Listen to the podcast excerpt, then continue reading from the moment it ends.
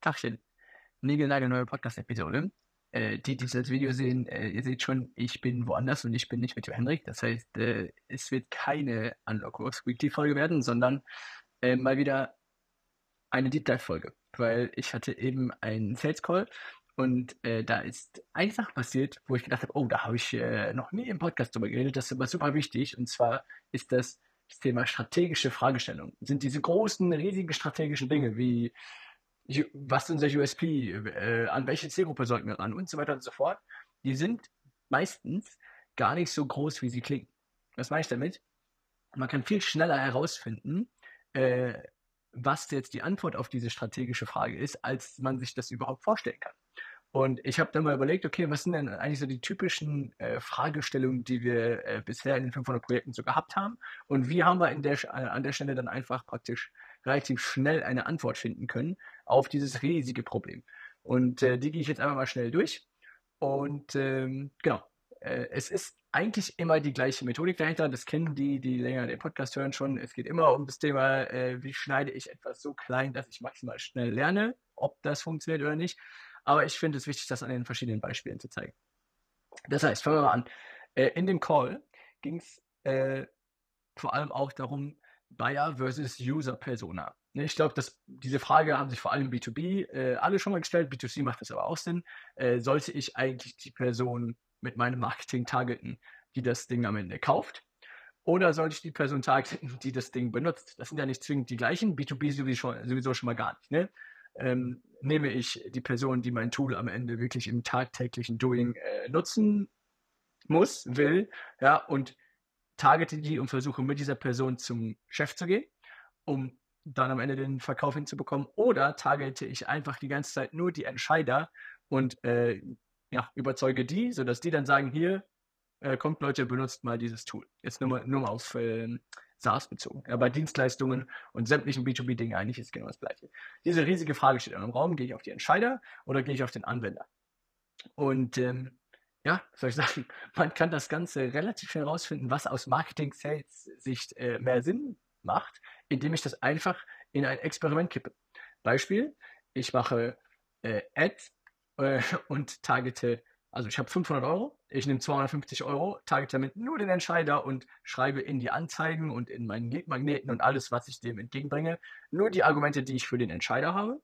Und genauso nehme ich andere 250 Euro äh, und mache das gleiche für den Anwender und weiß praktisch äh, fünf Tage und 500 Euro später, ähm, was besser funktioniert hat, weil, das unterschätzen die meisten, ich erschaffe mir einen Datensatz. Ich erschaffe mir einen Datensatz von äh, 250 Euro, die ich an die Entscheider geschickt habe und 250 Euro, die ich äh, an den Anwender geschickt habe. Und ich kann sehr genau sehen, äh, wer, welche Zielgruppe klickt besser. Das heißt, bei welcher Zielgruppe ziehen denn meine Argumente denn eigentlich mehr? Äh, welche Zielgruppe hat vielleicht besser konvertiert in eine Demo, in meinen Leadmagneten, wohin auch immer, sodass ich da schon nach einer Woche und 500 Euro Budget eine erste Aussage treffen kann, die nicht geraten ist oder ein Bauchgefühl, sondern auf Datenbasis. Okay, was könnte im Marketing besser funktionieren? um dann zu entscheiden, lasse ich das Experiment weiterlaufen, vielleicht nochmal 300 Euro, um sicher zu sein, oder habe ich gesehen, boah, krass, äh, meine Argumentation funktioniert für den Anwender ja super, äh, dann mache ich da jetzt mal weiter und versuche jetzt mal, was muss ich tun, um mit diesen Anwendern, die ja da vorne gut auf meine äh, Argumentation reagiert haben, was muss ich tun, um jetzt die hinten raus ähm, ja, zum Entscheider zu bringen. Das heißt, dieses Experiment ist da noch nicht vorbei, sondern man muss natürlich diesen Funnel immer ganz runterbrechen bis, bis unten zum Angebot oder zum Sale. Das dauert dann ein bisschen länger. Aber diese erste Frage, an wen soll ich eigentlich rangehen? Wo kann ich mir denn mehr vielleicht Business Opportunities generieren? Äh, die kriegt ihr relativ schnell beantwortet. Und wenn ihr dann sau sauber und systematisch weiter testet, dann habt ihr unten nach vielleicht zwei Monaten oder so, wenn ihr die dann vernünftig ansprecht, habt ihr nach zwei Monaten die Aussage, okay, ich habe jetzt äh, X Budget an äh, die Entscheider gegeben, X Budget an den, an den User. Äh, ich habe äh, jeweils so und so viel Leads, so und so viel Sales Qualified Leads äh, generiert und vielleicht aus der linken Seite ein Angebot und aus der rechten Seite zwei. Und zack, habe ich auf Datenbasis eine sehr valide Antwort auf diese Frage. Und es hat mich maximal ein, zwei Monate gekostet.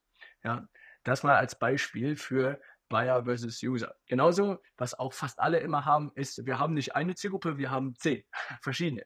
Ne, unser Produkt ist relevant für die, die, die und die. Und dann ist ja immer die Frage, okay, auf wen fokussiere ich mich denn jetzt? Gleiches Prinzip, Anzeige, also vielleicht mal zwei oder drei äh, Zielgruppen rauspriorisieren, nicht gleich mit allen zehn starten, sondern was sind denn die zwei, drei wichtigsten, die ihr so habt. Und dann einzelne Anzeigen auf die verschiedenen Zielgruppen, ein bisschen Budget drauf und gucken, wo kommen denn die Leute mit welcher Argumentation eigentlich am besten, am günstigsten zu mir, wo sind die Klickraten, die Conversion Rates und so eigentlich am besten. Auch das ist äh, in zwei Wochen gemacht und ihr habt einen ersten Indikator, okay, für wen funktioniert das besser. Gerade am Anfang, wenn man so anfängt, dieses Inbound-Marketing-Spielchen zu spielen, wenn man anfängt, Leads einzusammeln, äh, Content rauszuhauen und so, ist das super interessant, äh, das zu sehen, weil dann weiß ich ja, in welche Richtung ich äh, jetzt vielleicht weitermachen muss. Und was wir da auch gelernt haben, ist, wenn ich dann sehe, dass sich eine Zielgruppe rauskristallisiert, dann erstmal auf der bleiben. Das heißt, am Anfang Experiment machen. Meine Hypothese ist, äh, mein Produkt ist äh, besonders relevant für Zielgruppe X und Zielgruppe Y. Ähm, das herausfinden, wer reagiert besser, wer beißt besser am Köder an praktisch. Äh, und dann erstmal volle Kanne da rein optimieren, dass ich diesen Inbound-Funnel fertig baue, ja, dass ich da systematisch Anfragen, ähm, systematisch Leads äh, bekomme und die runter zum Sales konvertiere. Und wenn ich das gebaut habe, dann kann ich mich um die nächste Zielgruppe kümmern. Ja, aber auch eine typische große Fragestellung, äh, welche Zielgruppe soll ich fokussieren? In einem Experiment relativ schnell äh, herauszufinden, indem ich einfach zum Beispiel diese, die Social Ads benutze. Dann haben wir das Thema USP ganz oft bei Go-to-Market, aber tatsächlich erschreckend, äh, erschreckend oft auch schon bei etablierten Unternehmen. Ähm, warum kauft denn jemand mein Produkt? Oder mit welchem, es geht eher so ein bisschen in Richtung Kommunikation, mit welchem äh, Asset, mit welcher Kommunikation soll ich denn eigentlich rausgehen?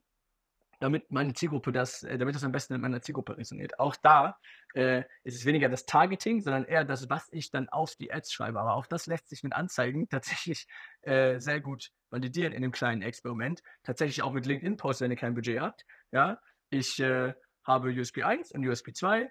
Die sind ja nach Themen. Ne? Das typische Ding bei SaaS ist immer so, spare ich Zeit oder spare ich Geld? Was ist denen eigentlich wichtiger? So, ja, das kann ich dann super, indem ich einfach äh, fünf organische Posts oder eine Ad in Richtung Zeitproblem und fünf organische Posts und eine Ad in Richtung äh, Kostensparen mache, in Richtung meiner Zielgruppe. Die schreibe ich da äh, fett mit drauf. Und schon habe ich wieder einen Datensatz, ähm, wo ich genau weiß, hm, wo habe ich denn mehr Interaktion bekommen, wo habe ich mehr Klicks bekommen, wo habe ich vielleicht mehr Leads generiert und so weiter und so fort. Ne? Das funktioniert sogar auf Lead-Magnet-Basis. Fünf Tipps, wie dein Marketing-Team mehr Zeit spart. Fünf Tipps, wie du äh, Budget sparen kannst oder viel Budget effizienter äh, mit deinem Marketing-Team bist.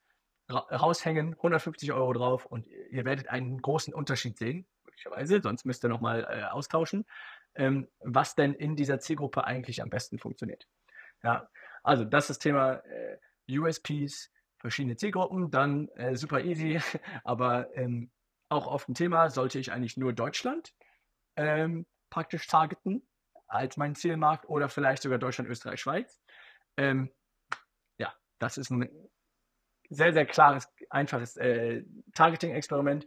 Gleiche Anzeigen, den gleichen Inhalt äh, an die deutsche Zielgruppe wie die Dach-Zielgruppe und dann einfach ist ein klassischer AB-Test, messen und testen. Aber ich finde, es klingt jetzt also einfach, ist es in der Praxis nicht. Was ich aber wichtig finde, ist, dass ich diese großen Fragen mit einem Experiment testen kann und in zwei Wochen die Antwort habe, das ist das, was die meisten irgendwie nicht auf dem Schirm haben. Ähm, und deswegen äh, fand ich es wichtig, diese Episode mal zu machen. Äh, weil es ist viel einfacher und die Fragen sind gar nicht so groß, wie man das meint, wenn man einfach mal anfängt und sich überlegt, okay, was muss ich denn eigentlich genau ausfinden? Und dann sich diesen Ads und Content äh, zunutze zu machen, um, um da Learnings zu, Learnings zu generieren. Äh, wir haben ein bisschen anderen Case, wo ich jetzt bei Deutschland, Österreich, Schweiz bin, beim Thema Internationalisierung. Ne, ist, auch, ist auch öfter ein, ein Punkt, wo ich sage, außer vielleicht beim E-Commerce, das ist ein bisschen anders, weil da muss ja auch noch Infrastruktur dahinter und so. Wenn ich mich jetzt schon jahrelang damit beschäftige, vielleicht ins Ausland zu gehen, ja, ich habe da ein, zwei äh, Kunden, einfach mal ein Testballon. Es ist nie die valide äh, Internationalisierungsstrategie, ne, da braucht es viel, viel mehr. Aber einfach mal einen Testballon rauszuschießen, hat noch nie jemandem geschadet. Das heißt, auch da wieder ähm, eine Ad raus, äh, dann diesmal dann an das Land in der Sprache, äh, überlegen, äh, sind die vielleicht anders als mein Heimatmarkt irgendwie und dann ähm, einfach schauen, okay, was muss ich da tun in schnellen Experimenten, damit das mit der Zielgruppe, damit ich sie aktiviert bekomme, weil, das finde ich wichtig, ein Klick auf eine Anzeige oder auf einen Post oder so ähm, das Ausfüllen von einem Kontaktformular oder von einem Lead-Generator-Formular. Das sind ja bewusste Entscheidungen. Ich habe die ja gerade in irgendwas gestört. Sie wollten das ja gerade gar nicht machen. Das war aber so relevant für sie, dass sie es doch gemacht haben. Das ist ein sehr, sehr klares Signal. Die muss man halt nur äh, sehen. Ja. Und daraus die richtigen Schlüsse, Schlüsse am Ende ziehen. Das heißt, auch bei der Internationalisierung sollte ich äh, mit meinem Unternehmen äh, in die Niederlande gehen. Experiment, Anzeige, Zielgruppe darauf anpassen. Ähm, ganz ehrlich, mit äh, KI und Co. könnt ihr easy Anzeigentexte ähm, und auch sogar Leadmagneten auf, äh, könnt ihr auf Holländisch machen. Und dann wisst ihr, hm, macht das Sinn oder macht es auf Englisch, äh, macht das Sinn? Äh, funktioniert das da oder ist das, was ich geglaubt habe, was ich mit denen machen muss, komplett falsch? Und dann habt ihr ja schon wieder eine, einen ersten Indikator ähm, und habt ihr wieder vor allem äh, in einer großen strategischen Frage etwas gelernt. Ja, das ist praktisch der Core-Punkt. Ich habe jetzt viel über Ads geredet, das funktioniert natürlich auch ähm, in anderen, äh, mit, mit, anderen Mitteln, nur sind Ads immer der schnellste Weg, so eine Erkenntnis zu bekommen, weil ich halt sehr, sehr einfach und schnell an 1000, 2, 3, 4, 5, 6.000 Leute aus dieser Zielgruppe zum Beispiel komme und äh, mit diesen Menschen dann sehr, sehr gut, äh, sage ich mal, Experimente fahren kann, testen kann, äh, worauf sie anspringen und worauf nicht. Deswegen habe ich jetzt so viel über Ads geredet, weil es ist der schnellste Weg, äh, irgendwas vor eine große Masse an Menschen zu bekommen, um zu lernen, um so deren Verhalten eigentlich, wenn man so will, ähm, zu beobachten und um zu lernen, okay, äh, auf was reagieren sie besser, auf was reagieren sie schlechter, USP A, USP B und so weiter und so fort. Äh, das war, achso, nee, einen gibt es noch. und zwar das Thema äh, Marketingkanäle. Das, äh, ich sehe den gar nicht so groß, aber ich glaube, viele andere sehen das groß. So nach dem Motto, äh, sollten wir nicht mal mit TikTok starten? Ähm, dann geht sofort bei den Leuten im Kopf immer, oh, da brauchen wir eine Content-Strategie und da müssen wir, äh, was weiß ich, machen, da haben da ja noch nichts. Da sage ich auch da, einfach mal überlegen, was wäre denn etwas Cooles, was unsere Zielgruppe auf äh, TikTok sehen wollen würde, als Anzeige raus und Interaktion messen. Ne?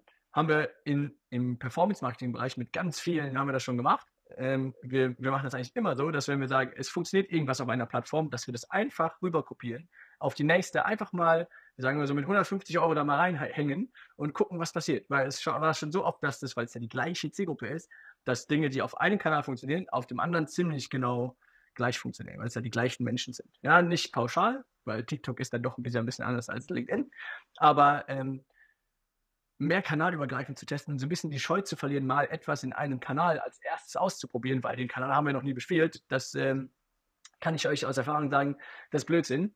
Probiert einfach mal aus, ihr habt nichts zu verlieren, außer äh, ein klares Learning, dass es nicht funktioniert hat und 150 Euro Budget. Ja, also das war meine, äh, meine kleine äh, Deep Dive-Folge zum Thema ähm, strategisch große Fragestellungen äh, in kleinen Experimenten vertesten, weil ihr werdet euch wundern, wie schnell ihr äh, Antworten habt. Und wenn es nicht die Antwort auf die Frage selbst ist, lernt ihr ganz, ganz viel, äh, welche Frage ihr eigentlich stellen müsstet. ähm, das heißt, äh, wenn ihr die Experimente richtig auswertet, dann findet ihr ganz, ganz viel raus und viel, viel, viel schneller, als wenn ihr die ganze Zeit vor diesem Berg steht, vor dieser riesigen Frage und euch überlegt, hm, wie könnten wir das denn jetzt eigentlich herausfinden und wir wissen nicht und keine Ahnung. Einfach mal anfangen, kleines Experiment. Es ist äh, eigentlich immer das Gleiche. Und äh, ihr werdet euch wundern, wie schnell ihr da sehr, sehr weit kommt. In dem Sinne, macht es gut. Schöne Grüße aus Brasilien und wir hören uns das nächste Mal zum Weekly mit Hendrik und mir wieder zusammen. Tschüsschen.